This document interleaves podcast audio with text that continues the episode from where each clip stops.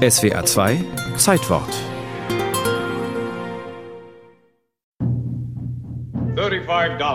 not cent less. But it's only an island. So haben sich die Marx Brothers in ihrem Film Die Geschichte der Menschheit von 1957 den Beginn des berühmten 24-Dollar-Handels vorgestellt. Der Häuptling der Ureinwohner, der Lenape, und der aus Wesel stammende Peter Minuit feilschen um Manhattan. Sie fangen bei 35 Dollar an und werden schließlich bei 24 landen. Minuit ist seit 1626 Gouverneur von Neuniederlanden, der Kolonie an der Ostküste Nordamerikas. Er fädelt den legendären Deal ein. Ich glaube, dass der Kauf der Insel Manhattan und seine Bedeutung ziemlich überbewertet wurde, sagt Sarah Henry, die stellvertretende Direktorin des New Yorker Stadtmuseums. Es gab ja damals viele, viele Landdeals zwischen der niederländischen Westindien-Kompanie und den hier lebenden Ureinwohnern.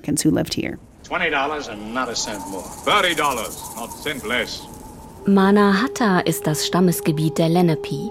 Sie leben auf der hügeligen Insel am Hudsonfluss schon seit Generationen. Sie treiben Ackerbau, fischen und jagen, vor allem Biber, Otter und Nerze. Deren Felle verkaufen sie an die Holländer.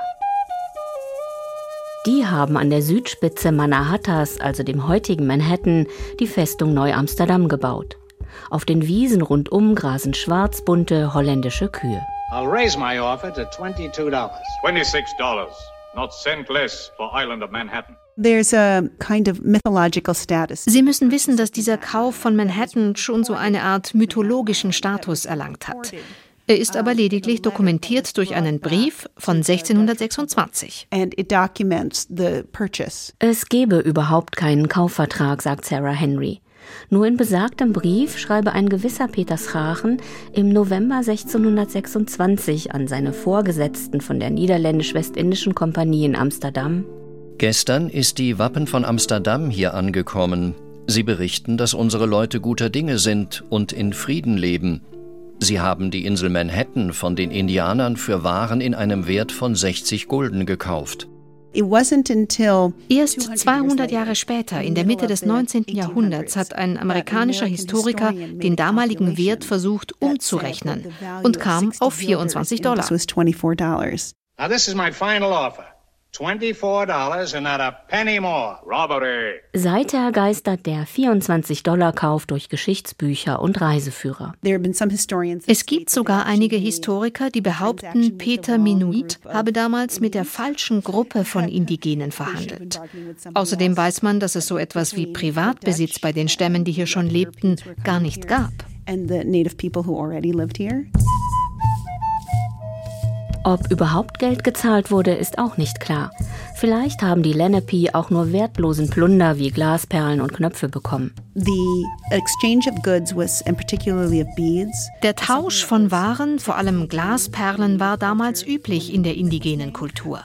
Es war ein Symbol, wenn man mit Fremden ein Abkommen schloss aber es hat überhaupt nichts mit einem Verkauf zu tun, so wie es die Europäer damals vielleicht verstanden haben.